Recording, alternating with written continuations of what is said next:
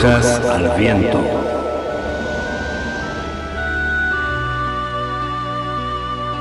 Brujas al Viento, un programa de participación abierta pensado para brujos, brujas y personas de la magia.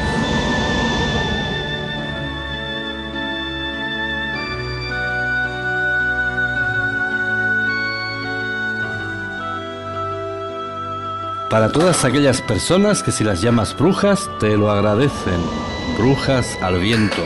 Diseminando magia.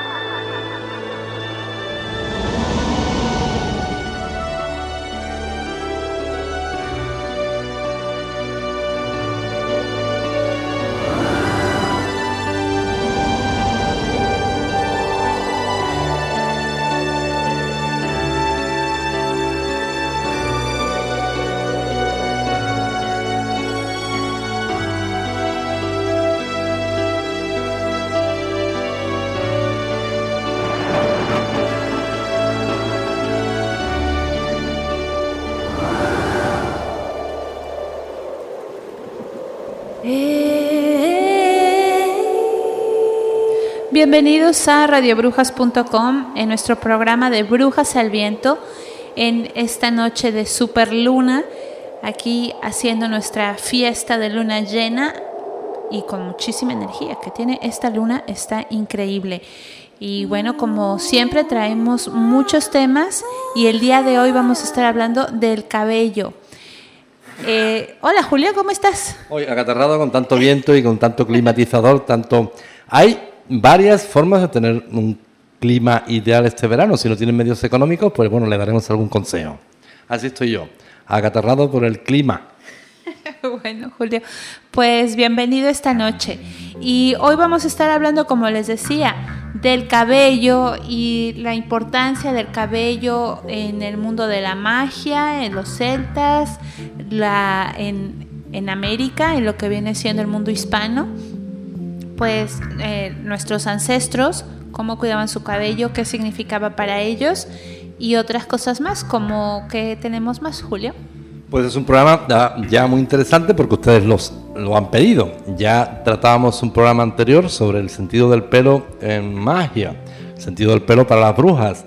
Y nosotros vamos a beber en las fuentes de los celtas, que son las referencias inmediatas que tenemos cómo se cuidaban ellos el pelo, si tenía obedecía un sentido estético, un sentido de jerarquía o incluso un sentido de la magia.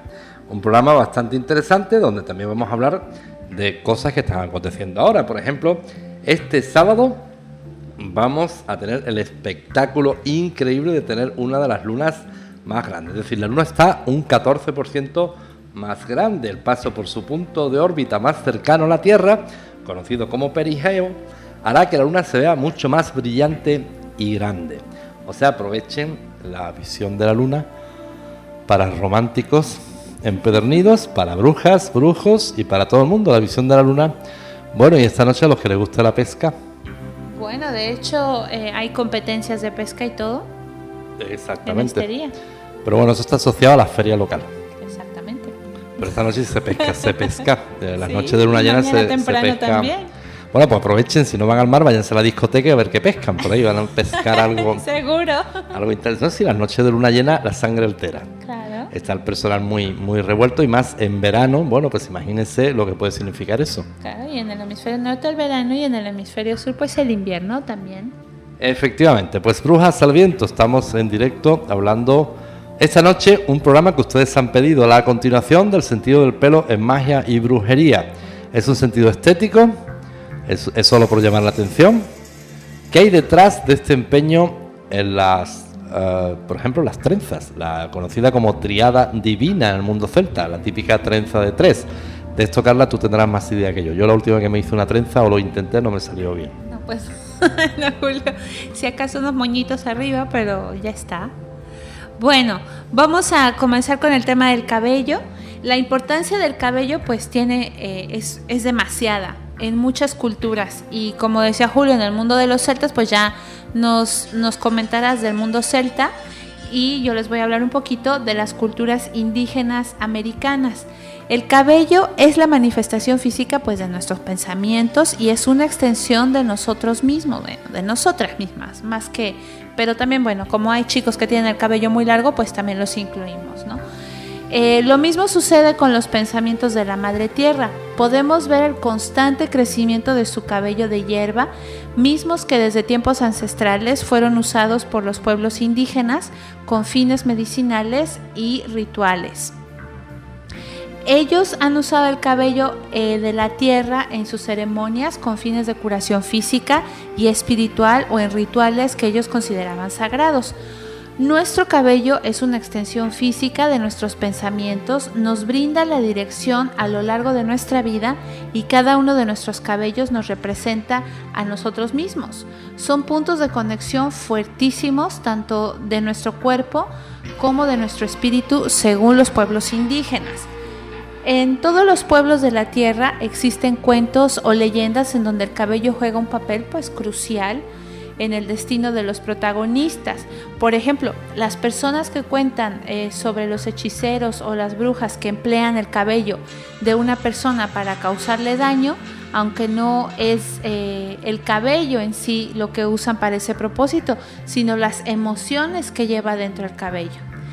En muchos países del mundo, los hombres y las mujeres de sabiduría han llevado el cabello largo. En cambio, en los lugares donde se ha presentado la tiranía, en cualquiera de sus formas, el cabello corto ha sido obligatorio. Y este, junto con otros factores, ha culminado en la derrota espiritual y física de los pueblos. El cabello tiene su propio lenguaje y su carácter, y la forma en que se ha peinado es sumamente importante para quien lo porte. La raya en medio representa la alineación del pensamiento, la trenza, la unidad del pensamiento con el corazón según los nativos indígenas.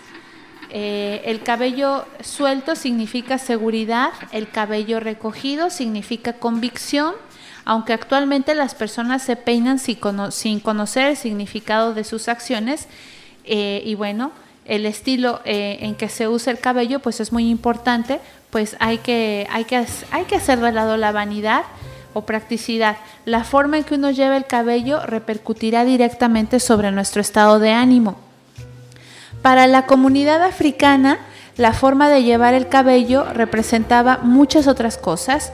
El peinado en forma de trenza se hacía eh, de forma que sirviera como mapa tenía unas pautas que ayudaba a marcar caminos. Por ejemplo, en Cartagena de Indias, cuando escaparon los esclavos y crearon el palenque, conocido ahora como San Basilio de Palenque, las mujeres usaban los peinados para realizar mapas y recordar los caminos sin que el esclavizador se enterara o los pudiera entender.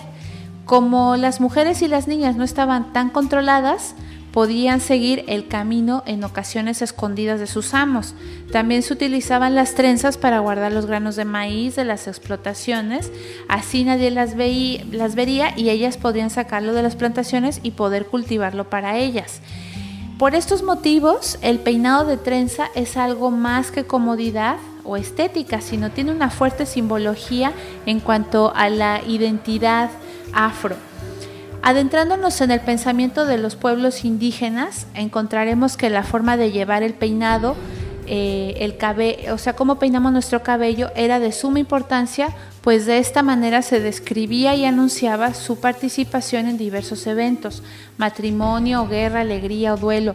A través del cabello y los tocados que se llevaba sobre él, se podía saber la madurez de las personas, su estatus en la sociedad o tiempos de paz o de guerra. Los peinados eran como las estaciones, cambiaban en ocasiones públicas, privadas, ceremoniales, etc. El cabello representaba los pensamientos y el estado espiritual del individuo, mostrando los vínculos y la unidad espiritual de su familia, definiendo la armonía cultural y el alineamiento espiritual de su comunidad. El cabello representaba eh, los estados de la naturaleza fluían en línea recta como las cascadas o eran ondulados como el agua de río. A los niños indígenas se les enseñaba a lavar y enjuagar su cabello. El cuidado de sus cabellos era muy importante como el mantenimiento de su salud física y de su salud espiritual. También se les enseñaba a crear los peinados rituales usando maderas, huesos, plumas, piedras como decoraciones, como tocados. Las mujeres eh, indígenas de los pueblos nativos del norte del continente usaban como peine uno de los huesos de la cola del puerco espín, colocándolo sobre un mango de madera y sujetándolo con pequeñas tiras de piel trenzadas. Ellas creían que al peinarse el cabello todos los días le daban fluidez a sus emociones y pensamientos. El cabello que se caía o quedaba acumulado en los peines, pues era recogido y mantenido en una bolsa.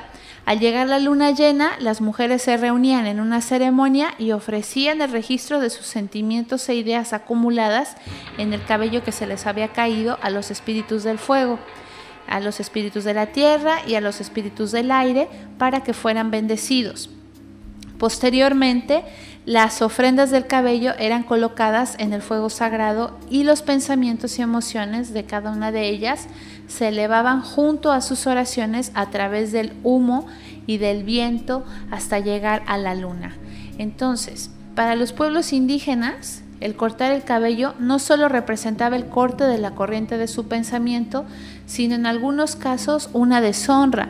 Un guerrero con el cabello cortado en la batalla no tendría lugar en el seno de sus ancestros, pues no tenía alma, ni recuerdos, ni corazón automáticamente se convertía en un espíritu gris atrapado entre dos mundos. En las enseñanzas de muchas tribus indígenas, el cortar el cabello representaba un proceso de duelo o la proximidad con la muerte. El cabello era un elemento místico en todas ellas y no permitían que nadie tocara su cabello sin su permiso. En el pueblo mexica, algunas mujeres llevaban rapado eh, el medio de la cabeza, otras lo llevaban trenzado y peinado hacia arriba, mientras las puntas de sus trenzas eh, semejaban pequeños cuernos que sobresalían de sus frentes. Solo las prostitutas lo llevaban suelto y usaban lodo y, y para oscurecerlo. A excepción de ellas, en distintos pueblos indígenas de México, el color y número de listones que usaban en sus trenzas representaban la soltería o el matrimonio. Los hombres, sin embargo, dependiendo de su edad y profesión, podían llevarlo de distintas formas. Los hombres que no servían en la guerra, pues llevaban los cabellos largos al hombro con un fleco al frente y los guerreros, dependiendo de su grado, llevaban un arreglo distintivo o forma de tocado.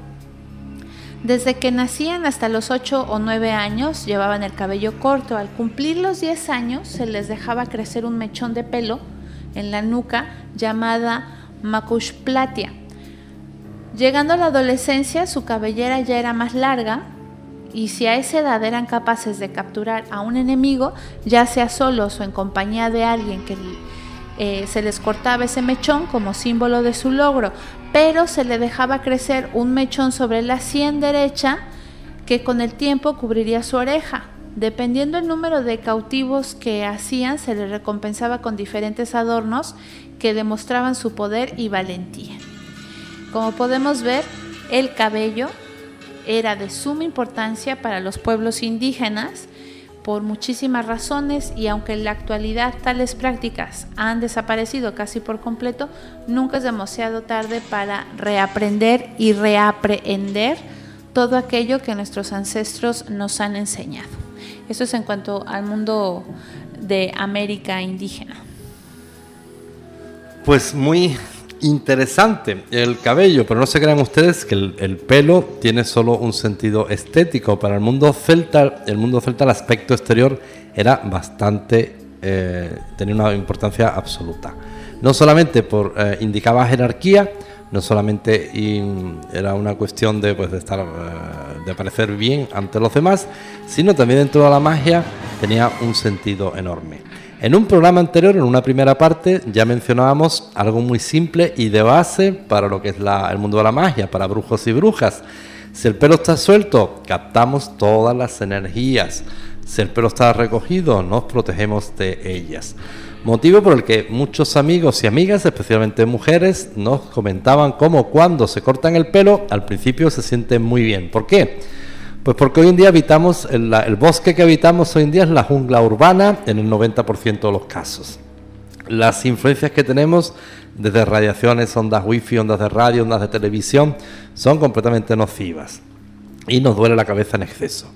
Llevar el pelo largo eh, es vamos captando un mundo de radiaciones, radiaciones que no existían en el bosque en la antigüedad. Entonces también está asociado soltarse el pelo a una actitud muy sensual, una actitud donde se desfogan todas nuestras energías y no solamente somos receptores.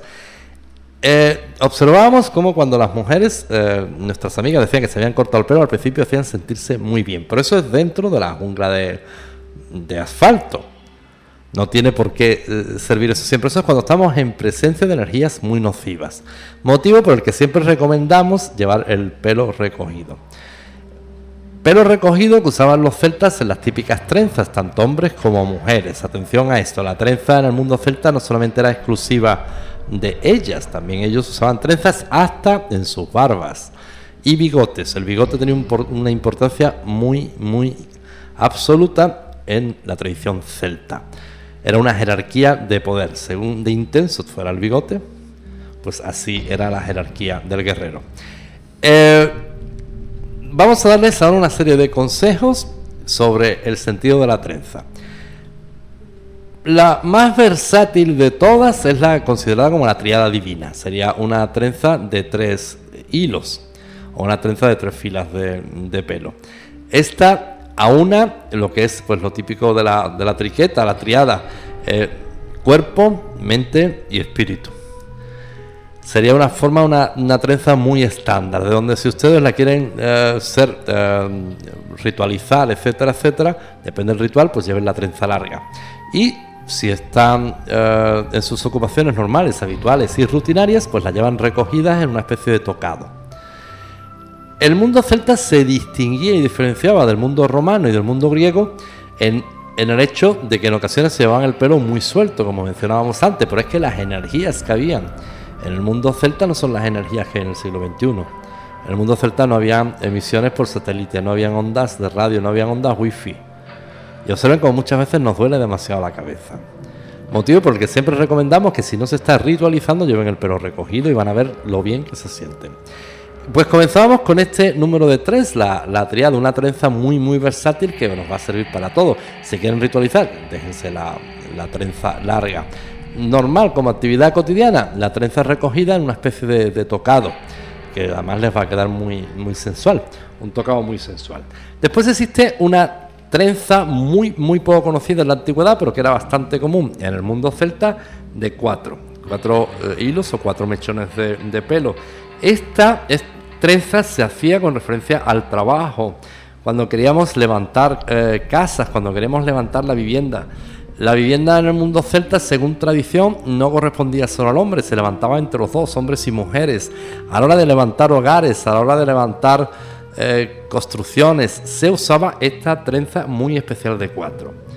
Había otra, ya era más común, que incluso se conoce hoy en día, trenza de cinco, que esta sí era un poco más intensa, era una, una trenza de coqueteo, era una trenza de seducción, una trenza de... Mm, pues tenía también implicado un poco ciertos puntos de promiscuidad. O sea que si un día ustedes se sienten especialmente promiscuas, háganse una trenza de 5 y déjenla suelta. Saltamos al número 7. La trenza de 6 no nos costa, no, no queremos decir que no existiera, pero la de 6 no, no nos costa. La de 7 es una trenza reservada para sacerdotisas. Es una trenza que no todo el mundo podía llevar. Porque si alguien pretende tomar, eh, es un caso parecido con los tatuajes. Alguien pretendía a lo mejor tomar capacidad por un tatuaje, el tatuaje por sí solo no le va a dar capacidad. Si no la tiene, incluso puede ser perjudicial. Lo mismo va a ocurrir con la trenza de 7. Si ya tienen cierta jerarquía dentro del mundo de la magia, pueden usarla y con el mismo sentido, pues eh, recogida para eh, normalmente llevar una vida cotidiana dentro del coven y suelta para realizar sus ritos. Es una trenza bastante, bastante intensa y bastante difícil también de hacer, ¿no, Carla? Una trenza de siete...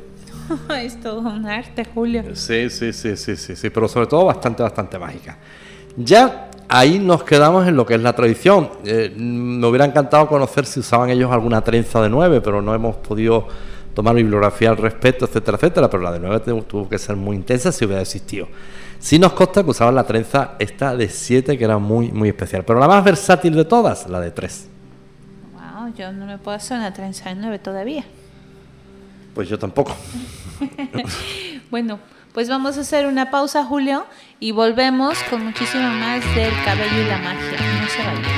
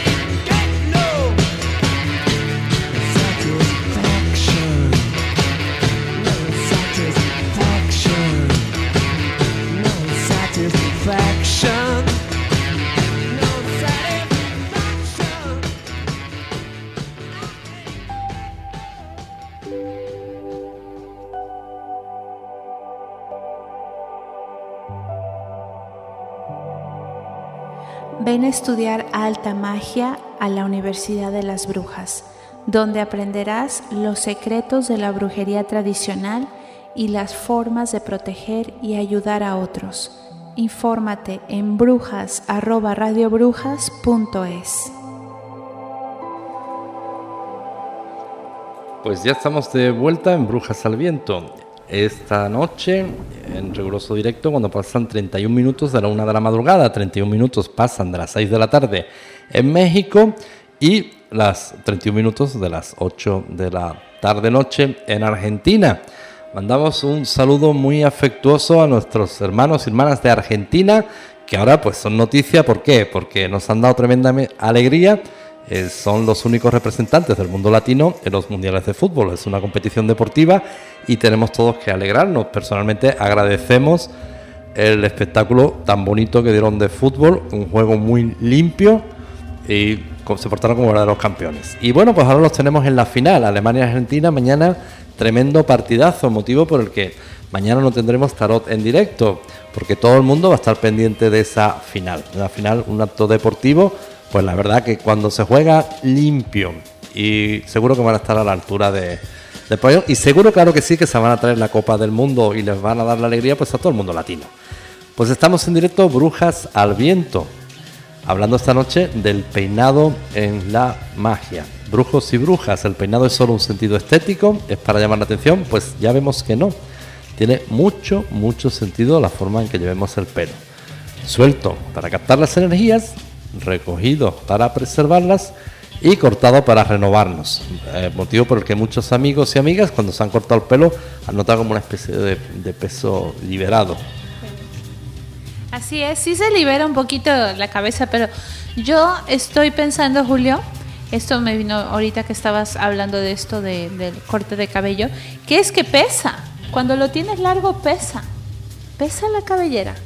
A mí y no, duele la cabeza. A mí no me pesa mucho. Yo ya conté la, la primera parte, conté mi anécdota, que nuestra hermana Juliana se partía de la risa, después no, no me lo comentaba.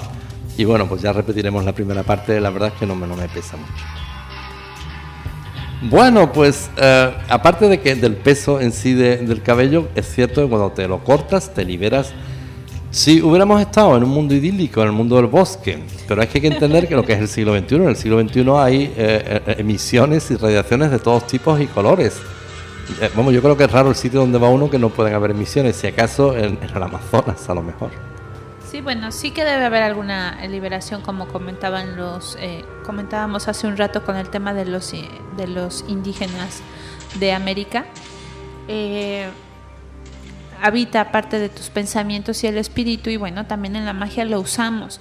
Pero hablando de magia y cómo usamos esto de, del cabello, en, el, en, la astrología también podemos tomar en cuenta las fechas, las lunas y así saber cuándo podemos cortarnos el cabello, si queremos que crezca rápido, si queremos que crezca despacio, si queremos tener un aspecto juvenil, si queremos tener un aspecto rebelde, si queremos eh, teñir nuestro cabello. Hay días especiales pues para que nuestro cabello reciba mejor estos cambios. Yo con un aspecto juvenil, ¿cómo me debo de cortar el pelo? Pues urgente a cita con tu, con tu peluquero el 21, 22 o 23. Me veré juvenil. Totalmente. Pero eso que es una peluquería o, Lourdes. es la luna, Julio. Yo para que me vea juvenil tengo que ir a Lourdes, a Fátima o, a algún, sitio de esos de, peregrinos para los milagros. No, no te creas, no te creas, sí tiene su efecto. Eh, si quieres que te crezca rápido o lento. Aquí tenemos un problemón. Si quieres que te crezca lento, tienes que ir el 29-30, por lo cual ya no será juvenil. te crecerá lento, pero... pero yo, quiero, yo quiero un, peinado así eh, bonito, estético, mágico y que me quite 20 años de encima. Pues ve el 21, 22 y 23. Pues no señora, yo tengo el truco. A ver. Pues la barba, yo me la dejo por eso. Cuando quiero parecer joven, pues me la afeito. Y me quito 20 años de encima. Atención que también ya, sin broma alguna, el mundo celta le daba una consideración tanto al, pelo en la cara como barba y bigote muy interesante, no como un punto de jerarquía que también lo tenía el bigote el mundo celta, sino los, el mundo, eso coincidían los, eh, los vikingos también, trenzado de la barba. Ya no puedo decirle si la trenza era de tres, de cinco o de cuántos elementos, pero que sí se trenzaba en la barba y eso dotaba de varias cosas, no solamente de una capacidad y de fuerza, sino también de sentido de la magia. Y bueno, si quieren que les crezca eh, rápido el cabello, pues tienen que, que, esperarse el siguiente mes en agosto, porque en julio fue el día 9 y 10. Y entonces ahora para el siguiente mes en agosto sería para que les crezca rápido, irse a cortarlo, a despuntar el 15 y el 16. Y si quieren que les crezca lento, lento, lento, porque son hombres y no les gusta mucho a la peluquería, pues van el 8 o el 9.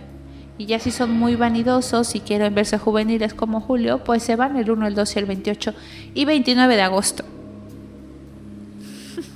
Pues muy bien. A mí, bueno, yo personalmente considero y me encanta la gente que hace apuestas estéticas, pero procuren aunar las apuestas estéticas con el sentido mágico. Eh, nunca he tenido la oportunidad de hablar con nadie de la, de la tribu urbana de los punkis, de los punk, el mundo punk, pero sería muy interesante saber y conocer esos, esa especie de captadores de, energías, que es el pelo punk y esa cresta que llevan, debería actuar como un captador de energías, pues sería muy interesante que algún amigo o alguna amiga de esta tribu de los punkis o los punk que, que esté escuchándonos, pues que nos llame. Pero, que usando, intentando usar el castellano, no la jerga punk porque se, se, llaman usando el punk. No, no, eh, tranquilos.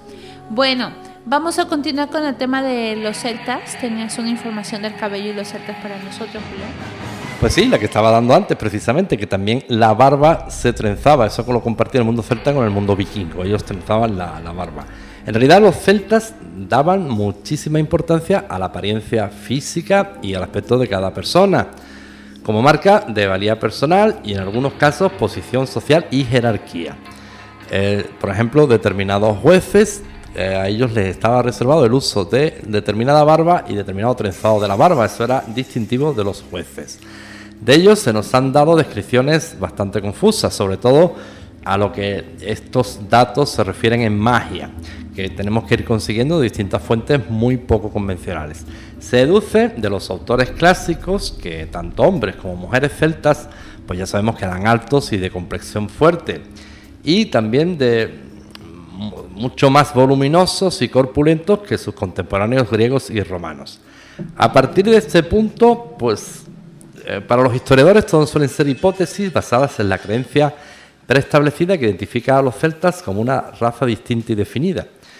Los historiadores griegos y romanos a menudo confunden germánicos y celtas con mucha facilidad, por lo que el decir que los celtas eran rubios y de ojos claros queda finalmente como una preconcepción obsoleta que no se cumple de una forma generalizada. Es Diodoro Sículo el que da pie a muchas confusiones, pero también el que da una interesante descripción de los celtas, sobre todo galos, que ha determinado posteriores teorías sobre ellos. Diodoro Sículo dice así: los galos son altos, de complexión fuerte y tienen la piel blanca y el pelo rubio, mucho más que el que la propia naturaleza les ha concedido, puesto que intensifican dicho color mediante métodos artificiales. Siempre se lavan el pelo con agua caliza y se lo echan hacia atrás, desde la frente hasta la nuca. En consecuencia, su aspecto se asemeja mucho al de los sátiros y al dios Pan, ya que dicho tratamiento del cabello lo hace tan resistente y fuerte que no permite distinción alguna con la crin de los caballos. También hablan del cabello y lo que es el, vello corporal. Y la mayoría de los autores clásicos afirman que los celtas llevaban el pelo largo, tanto mujeres como hombres, cosa que entre los romanos y los griegos era visto como un tanto extravagante. Eh, vuelve a definirnos Diodoro Sículo que los galos usaban el agua caliza para blanquear su pelo y como si de una gomina moderna se tratara, le daban formas imaginando el resultado final. En el caso que el celta en cuestión tuviera el pelo largo, podía llegar a dar una impresión bastante intensa, sobre todo en el campo de batalla, donde se supone que esta práctica estaba más extendida. Pero la técnica del agua caliza no era ni mucho menos común a todos los territorios celtas, pues también tenemos eh, cascos de bella factura hallados en asentamientos celtas, tanto continentales como insulares, algo que demuestra que podía ser una práctica bastante reducida. Diodoro Sículo dice textualmente, algunos se afeitan la barba, pero otros se la dejan crecer un poco. Y los nobles se rasuran las mejillas y se dejan crecer el bigote hasta que le cubren los labios. De estas palabras pues podemos extraer un extremo cuidado en la apariencia física y el nexo entre el bigote y la nobleza.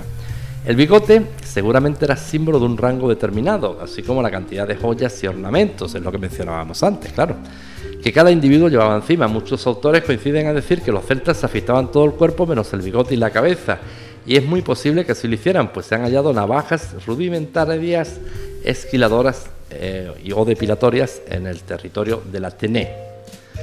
La obesidad era algo bastante criticado entre los celtas, sobre todo en hombres guerreros, dado que estar obeso o gordito era símbolo de pasividad, algo inconcebible en una comunidad activa y organizada con una estructura como la celta.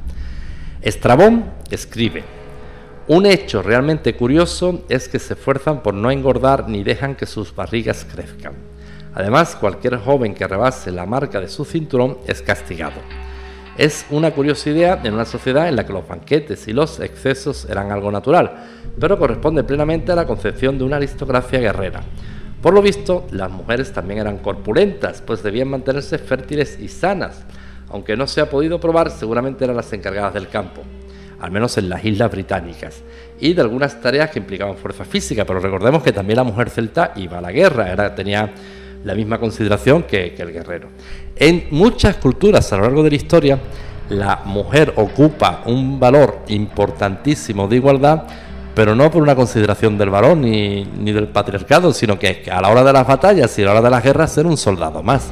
Entonces, en culturas que vivían completamente acosadas, no porque en sí la cultura de los celtas fuera violenta, sino porque vivía permanentemente acosada por Roma en culturas que necesitaban de defenderse, que tenían poderosos enemigos, cuando la mujer ocupaba el mismo valor que un soldado, entonces ya tenía el trato de igualdad, por lógica pura, porque Carla, ¿tú te imaginas que en la batalla seas uno más, pero fuera de la guerra seas inferior? ¿Eso quién lo entiende? No, pues no, no tiene nada que ver, ¿no?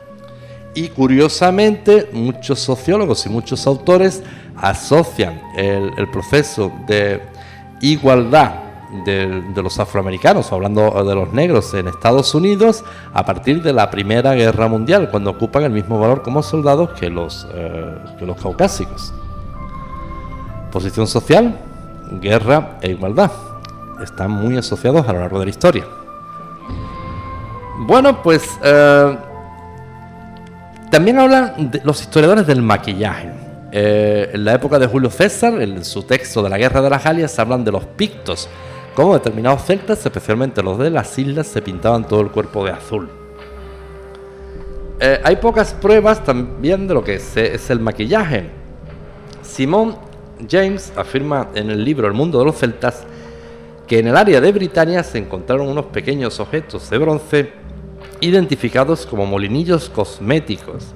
Además, durante los años 20, eh, aproximadamente el año 20, eh, por Pertius criticó a las mujeres romanas por imitar a las britanas pintadas, quizás con una sombra de ojos o un colorete de importación. Aparte de estas afirmaciones, también contamos con el testimonio de otros autores sobre los pictos, cuyo nombre deben a unos supuestos tatuajes o pinturas rituales hechas con hierba pastel. Dado que la hipótesis picta, o sea, el origen indoeuropeo o no de estas gentes, no se ha solucionado, solo podemos arguir que hubo una posible influencia recíproca entre los celtas y los pictos, pues también se sabe que otros pueblos celtas británicos se pintaban o tatuaban, aunque no se sabe si era una práctica normal, ritual o bélica, se preguntan los distintos historiadores. Pues nosotros sabemos que tanto el tatuaje, tanto las pinturas, tanto el cabello, aparte del sentido de jerarquía, tenían sentidos muy importantes en el mundo de la magia. Qué bonito, ¿no? Esto de los pictos me encanta. ¿no? La cuestión cómo lo llevaban, eh, estaban todos desnudos todo el tiempo, todos pintados de azul. Y además que Julio César en la, Guerra de las Galias lo menciona, que eran temibles, eran, tenían una fama poco menos que de invencibles. Sin embargo, es Roma que aplasta al mundo pagano. ¿Por qué? Porque tanto celtas como el mundo pagano existían como pequeñas células aisladas, donde solo se unen en distintas familias, en distintas jerarquías, frente a un enemigo común como era Roma. Pero Roma existía como una cabeza visible, como un ejército jerarquizado muy fuerte y disciplinado. Entonces es ahí donde se enfrenta eh, la unidad, la disciplina marcial frente a la, dispersión. Y pues aplastan al mundo celta. Cosa que después más adelante el mundo bárbaro, heredero del mundo celta, el mundo de los vikingos, pues eh, ya es famoso eh, en la historia que aplasta a Roma, pero eso serían ya algunos siglos después. Oh, muy bien. Bueno, pues vamos a hacer una pequeñísima pausa.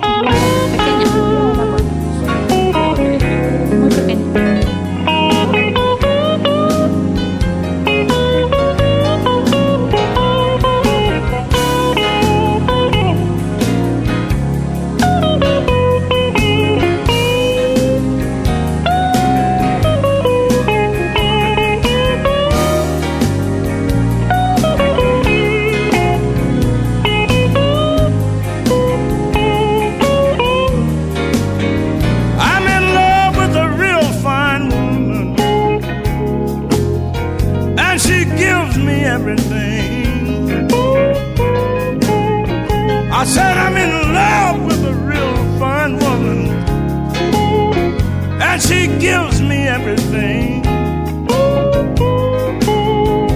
and it makes me feel so good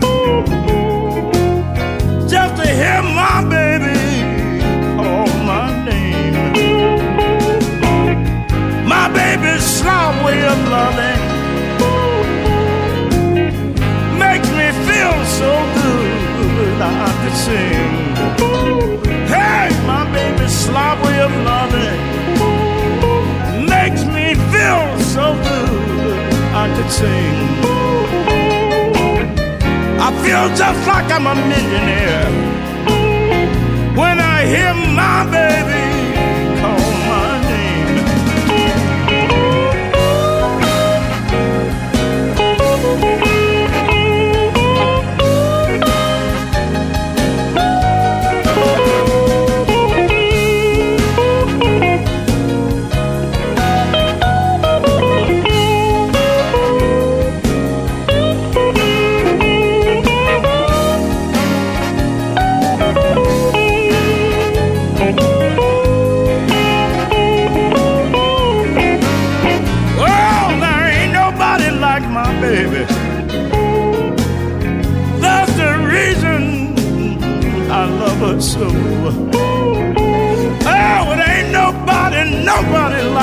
baby. That's the reason I love her so. People, I would even die for her. I want the whole round world, world to know. When I'm down, she picks me up. She says, Daddy, you can't lose.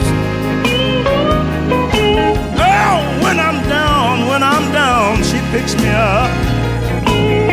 Tells me, baby, you can't lose. When all of my friends forget about me, my baby keeps away all these blues.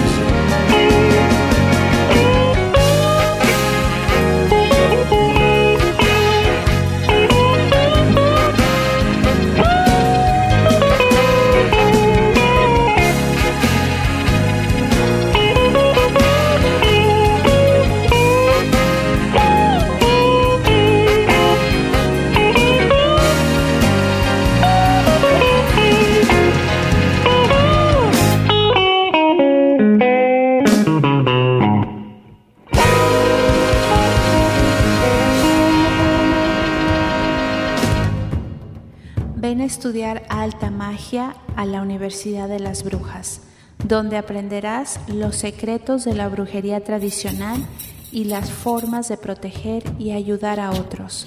Infórmate en brujas@radiobrujas.es.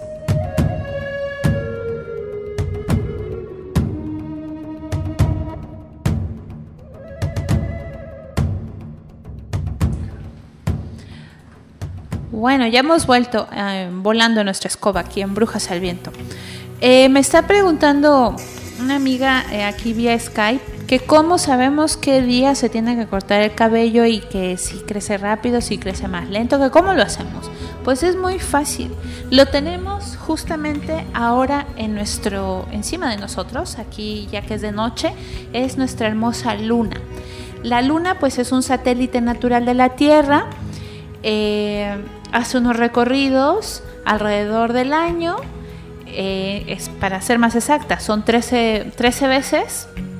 Y entonces tenemos 13 lunaciones. La luna tarda 29 días y medio en darle la vuelta a la Tierra y cambia de signo zodiacal cada dos o tres días en nuestro satélite, pero por la importancia que tuvo siempre en distintas culturas o pueblos de nuestro planeta, en la astrología se le considera un planeta. Simbólicamente, la luna representa lo femenino, el subconsciente, el pasado, la familia, la mujer, la madre, las emociones y las raíces. Es el planeta pues que rige el signo de cáncer, al igual que los equinoccios y los solsticios. Sus fases juegan un papel sumamente importante en los acontecimientos que suceden con todos los seres vivos de nuestro planeta. Hay cuatro fases que podemos distinguir claramente Y bueno, pues ya en este momento, ya que me han preguntado aquí por Skype, pues analizaremos qué nos conviene y qué no nos conviene hacer y cuáles son los efectos sobre nuestras vidas en cada una de estas fases, estéticamente hablando por las cuestiones del cabello. La luna nueva es eh, un corto tiempo en que la luna permanece en su cara oculta, entre dos o tres días. Es ideal ayunar, meditar, desintoxicar nuestro organismo, eliminar hábitos negativos y podar nuestros árboles enfermos. Se recomienda cortar el cabello si se desea que crezca aceleradamente, eh, con el, el detalle de que a la larga lo debilita. No se recomienda la depilación ya que el vello crecerá muy rápido. Eh, cada luna nueva es una invitación a explorar un nuevo lugar de nuestra conciencia. Después tenemos el cuarto creciente. Esta fase dura casi 13 días. En esta época se recomiendan actividades que fortalezcan el organismo y lo revitalicen. Es muy buen momento para abrir sus cuentas de ahorro, solicitar préstamos, buscar empleo, para invertir, para vender. Es muy conveniente para realizar enlaces, matrimonios, asociaciones, contratos, todo, todo, todo eso. También en esta fase el corte de cabello hace que crezca muy muy rápido pero muy débil. No se deben eh, podar en estos días los árboles frutales. Después tenemos nuestra hermosa luna llena. A ver, por ejemplo, eh, que estamos hoy en luna llena. Aunque dura muy pocas horas, su efecto es muy notable. Las heridas sangran más, por lo que las cirugías resultan muy arriesgadas. La gente se pone más agresiva en esta fase. ¿Cómo, ¿Cómo, que agresiva? Eh, aclara eso. No, no, es cierto, no, no es cierto, no es cierto. ¿Quién se pone No es cierto, no es cierto, no es cierto. Exijo una rectificación. ¿Estás lunático, Julio? Exijo una Bueno, se pueden recolectar hierbas medicinales, lo que, lo que se inicia seis horas antes o seis horas después de la luna llena suele resultar exitoso. Durante la luna llena se incrementan los partos y las enfermedades nerviosas. Dicen que aquellos que tienen el cabello muy fino y quieren aumentar su volumen deben cortárselo en ese, en ese periodo. Eh, es que me he acordado de un evento muy personal en el hospital con los bebés. Ese día era luna llena y estaba todo. Mm, pues sí. Lleno de bebés. Pues sí. Bueno, el cuarto menguante. Es la fase lunar que más opciones ofrece eh, para obtener óptimos resultados. Es ideal iniciar dietas de pérdida de peso. El organismo eh, resistirá mejor el cambio de dieta y obtendrá resultados inmediatos y durante este periodo es conveniente realizar todo lo que contribuya a eliminar el organismo, las sustancias tóxicas y los elementos perturbadores como los parásitos. Es un momento adecuado para eliminar manchas, extirpar verrugas, tratar cicatrices, eh, tratamientos odontológicos son muy exitosos en la luna menguante, al igual que cualquier tipo de cirugía. El corte de cabello en esta época lo hace crecer lento pero muy grueso y con la raíz más fuerte y resistente. O sea, lenta pero segura. ¿Ok? La luna menguante. Ajá, ¿cómo es una excelente época para plantar y podar árboles frutales, para sembrar tubérculos o verduras, eliminar malas hierbas y, combatir los parásitos y las plagas. En el terreno sentimental, pues es excelente tiempo para terminar una relación amorosa intensa y de larga duración, como también para concluir una sociedad comercial. Pues ya sabes, si están pensando terminar una, una relación, terminen ahora esta noche, no lo dejen para más tarde, que va a ser peor. Es ideal esta noche. No, la menguante. Ah, bueno, ¿De qué? No, porque si están los ánimos revueltos con la luna llena va a estar regular el tema, entonces... No, si ya se van calentando de una vez los lunáticos, sí. De que ocho días, chácatelas. Bueno. Oye, que tengo que dejarte. ¿Por qué? Por la luna. ¿Qué te crees? Que sí afecta mucho, Julia. Eh, y bueno, ya después comienza un nuevo ciclo, una nueva lunación la luna nueva otra vez. Así que pues así estamos, así nos trae la luna Julio con la belleza. Nosotras las mujeres nos guiamos mucho por las energías de la luna. Y nosotros por las energías de Marte. Exactamente. mejor dicho, por las energías de la Tierra. Ya saben nuestros amigos esa novela de los hombres son de Marte y las mujeres son de Venus. Hemos estado mencionando eh, el sentido del pelo, el sentido del trenzado, el sentido de para hombres, mujeres, para brujos y brujas. Pero aún no hemos caído en un pequeño detalle. ¿Qué hay de los calvos? Pues que no tienen cabello. qué, aguda, Carla. ¿Cómo se nota que tienes tres carreras? no lo habría pensado yo eso. Oye, qué importante es eso de ciencias de la comunicación. Muy bien. Qué aguda, qué bien te ha quedado. Bueno, pues eh, dentro de la magia, dentro de un tipo de magia, dentro de algunas culturas y religiones, como por ejemplo puede ser la cultura budista, eh, el budismo tibetano, incluso el antiguo Egipto. Vemos que los altos lamas, los sacerdotes, se rasuraban el cabello, completamente calvos, y eso tiene una explicación. Eh, pero es más, en el antiguo Egipto, algunas sacerdotisas también iban rasuradas y usaban peluca. No todas, habían dos tipos y dos clases distintas de sacerdotisas. Tanto hombres como mujeres, como sacerdotes, como sacerdotisas, tiene el sentido, los que se rasuran la cabeza, los que el sentido de su magia, de su capacidad parte de adentro afuera y no interactúan con las energías exteriores. Otras culturas necesitan, como por ejemplo el druidismo, necesita interactuar con el medio natural. Pero el sentido de otras culturas y su espiritualidad partía desde dentro a afuera, con lo que mm, incluso no necesitaba estar nada, nada perturbado, necesitaba estar en completo estado de meditación, lo que se llama el conocimiento ascético, los ascetas. Pero es que en el antiguo Egipto una buena parte de sacerdotisas se rasuraban la cabeza. ¿Has visto alguna vez una mujer con el pelo completamente rasurado, alguna modelo? Sí. Incluso son, quedan bastante, bastante atractivas, Muy ¿eh? bonitas. Hablando en serio. Hace muchos años, la famosísima Sinead O'Connor, por ejemplo. Por ejemplo, por ejemplo. Eh, una mujer, eh, es curioso como a lo largo de la historia, rasurar a una mujer era un, símbolo, un síntoma de castigo, era una penalización de las más fuertes que había. Eh, rasurar a, una mujer, bueno, el, el caso que siempre me han contado los abuelos de la guerra civil española, las eh, mujeres simplemente por tener una idea de izquierda o por haber militado en el Partido Comunista eran rasuradas y expuestas a la plaza pública como un síntoma de escarnio. Y yo se ven unas fotos temibles, terribles, porque las pobres se sentían absolutamente humilladas. Y ya ves, hoy en día con las chicas estas punkis que se, se rasuran por propia voluntad.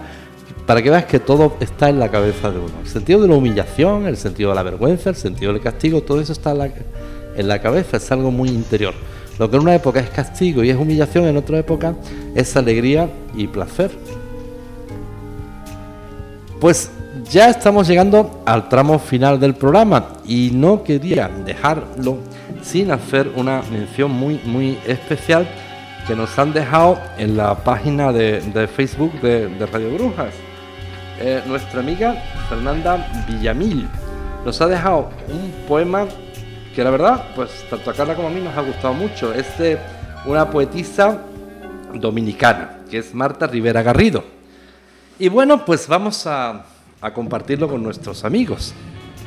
Vamos a poner una música más o menos de acorde con el poema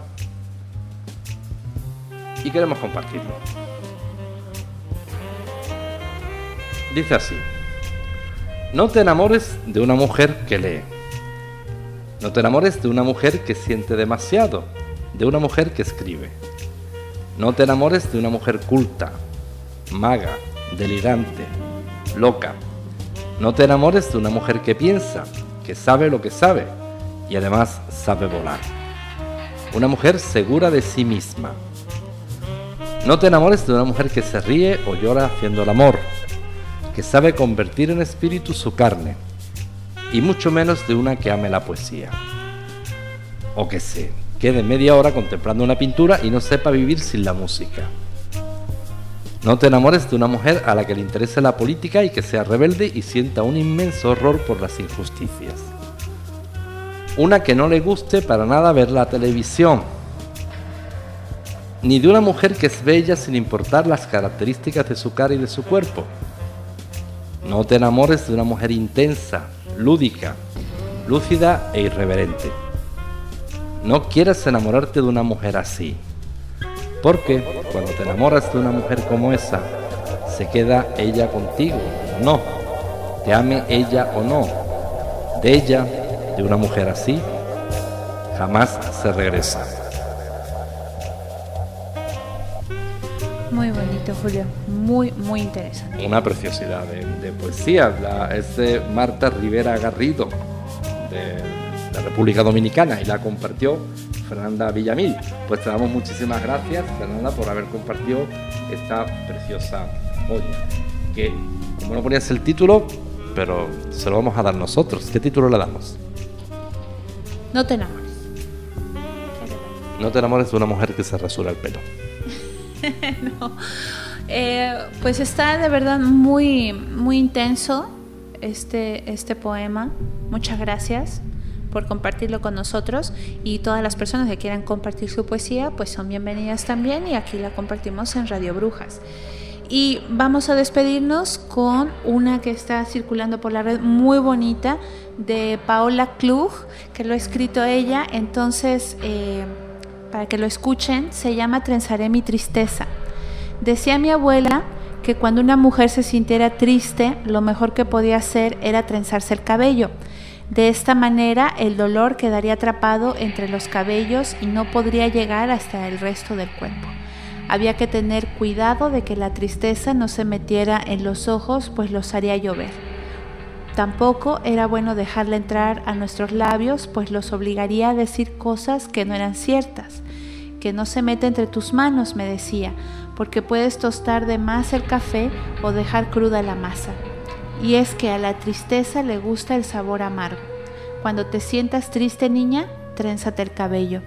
Atrapa el dolor en la madeja y déjalo escapar cuando el viento del norte pegue con fuerza. Nuestro cabello es una red capaz de atraparlo todo. Es fuerte como las raíces del ahuehuete y suave como la espuma del atole. Que no te agarre desprevenida la melancolía, mi niña Aún si tienes el corazón roto o los huesos fríos por alguna ausencia, no la dejes meterse en ti con tu cabello suelto, porque fluirá en cascada por los canales que la luna ha trazado entre tu cuerpo. Trenza tu tristeza, me decía, siempre trenza tu tristeza. Y mañana que despiertes con el canto del gorrión, la encontrarás pálida y desvanecida entre el telar de tu cabello. Hemos llegado ya al final del programa. Mil bendiciones a todos. Me despido, Carla Solís. Y una preciosidad de poema. Así es. Trenza tu tristeza, Julio. Pues sí, me trenzaré la, barba, la, patilla. Y ya llegamos al final del programa y les agradecemos como siempre su asistencia. Se despide de